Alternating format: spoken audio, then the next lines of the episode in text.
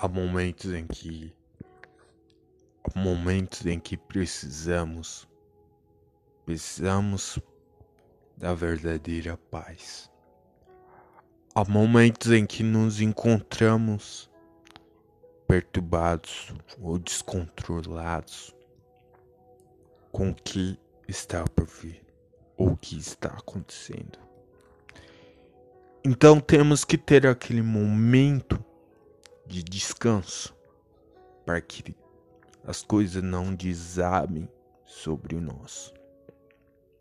Momentos em que é necessário termos um autocontrole sobre as nossas vidas.